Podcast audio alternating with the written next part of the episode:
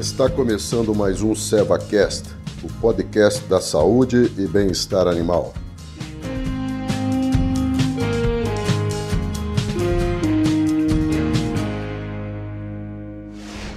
Olá, tudo bem?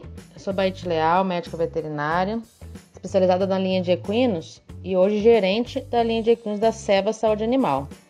Dando continuidade aos episódios do SevaCast, falando sobre o uso racional dos anti-inflamatórios, a gente tem uma convidada especial, a doutora Cíntia Ferreira, que conta para nós um pouquinho da experiência dela com cada base terapêutica. E, e eu entro na sequência informando que, o que a Seva tem como produto para atender essa indicação é, sugerida, né? Seja ela de locomotor, seja ela de visceral, ou seja, cólica, é, indicações oculares. Então a gente tem várias indicações para os anti-inflamatórios. Vamos falar um pouquinho então sobre os, os anti-inflamatórios de uso local. Doutora, seja bem-vinda novamente. Fala um pouquinho pra gente e em que caso que você usa os anti-inflamatórios tópicos e a gente sabe que a maior, maior parte deles são várias, várias bases juntas, né? não necessariamente uma só. Como é que você faz essa escolha e em quais indicações você usa? Bom, Baiti, é, os anti-inflamatórios de uso tópico, normalmente a gente utiliza realmente são nas alterações musculoesqueléticas, né? E normalmente nesses quadros agudos ou no pós-atividade física, né? Vamos dizer assim. Então, quando eh, normalmente eu tenho animais que lesionam, que chegam com quadros clínicos de, de tendinite, desmite, eh, ou até mesmo em torce, né, que a gente faz o diagnóstico né, depois do exame clínico, ultrassonografia e a realização de raio-x quando necessário, é, normalmente nesses casos mais agudos, a minha experiência clínica, eu entro normalmente com é, produtos à base de, do DMSO, gosto muito. É, e faço normalmente a bandagem que a gente fala, né? Que é, faz a aplicação do produto é, e a colocação de um, de um plástico, né? O algodão e a bandagem para deixar até o dia seguinte. E normalmente a gente vê uma resposta muito boa, né? Na resolução de edema, na melhora da dor local. Porque a gente sabe que da mesma forma que o anti-inflamatório ele vai ter a sua ação sistêmica, ele tem uma absorção local e ele vai agir da mesma forma, né, na, na ciclooxigenase e na estabilização de membranas locais. Então eu gosto muito da utilização desses produtos à base do DMSO e quando eu falo em, em em DMSO, é importante lembrar que na minha rotina clínica, eu normalmente não utilizo por um período superior de 5 a 7 dias.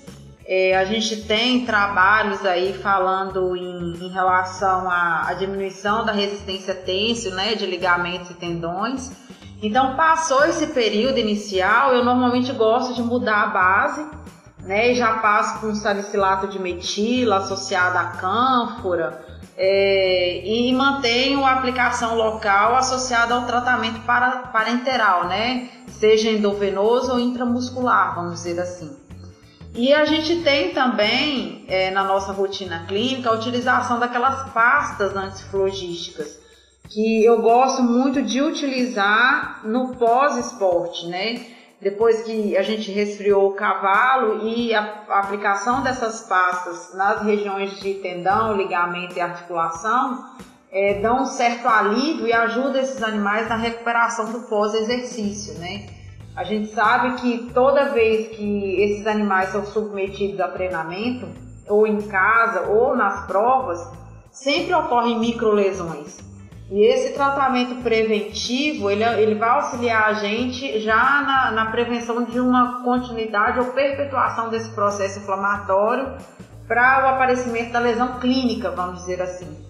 Então eu gosto muito da aplicação dessas pastas antiflogísticas né, nos membros e nas, nos grandes grupos musculares, já fazendo um trabalho preventivo aí em relação a, a essas lesões no pós-exercício imediato. É, realmente, né, doutora, os anti-inflamatórios tópicos, anti-inflamatórios tópicos, eles acabam sendo uma ação coadjuvante, né, é, junto de, uma outras, de outras terapias.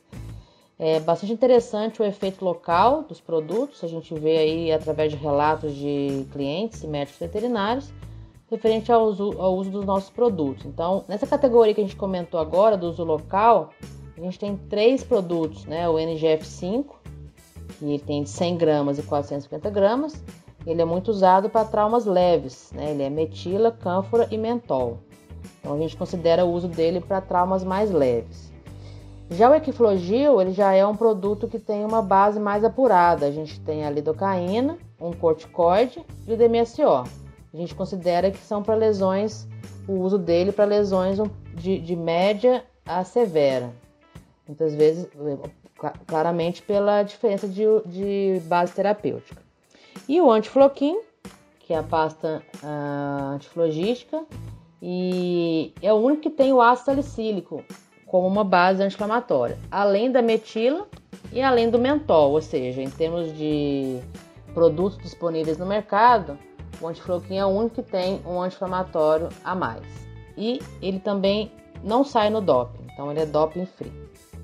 Bom, então a gente finaliza aqui o episódio 4. Convido vocês para o próximo episódio, que ele não é, ele mesmo sendo o último, ele não é menos importante. Pelo contrário, vamos falar um pouquinho sobre os cuidados dos, é, sobre o uso dos anti-inflamatórios referentes aos efeitos colaterais no animal. A gente se vê lá.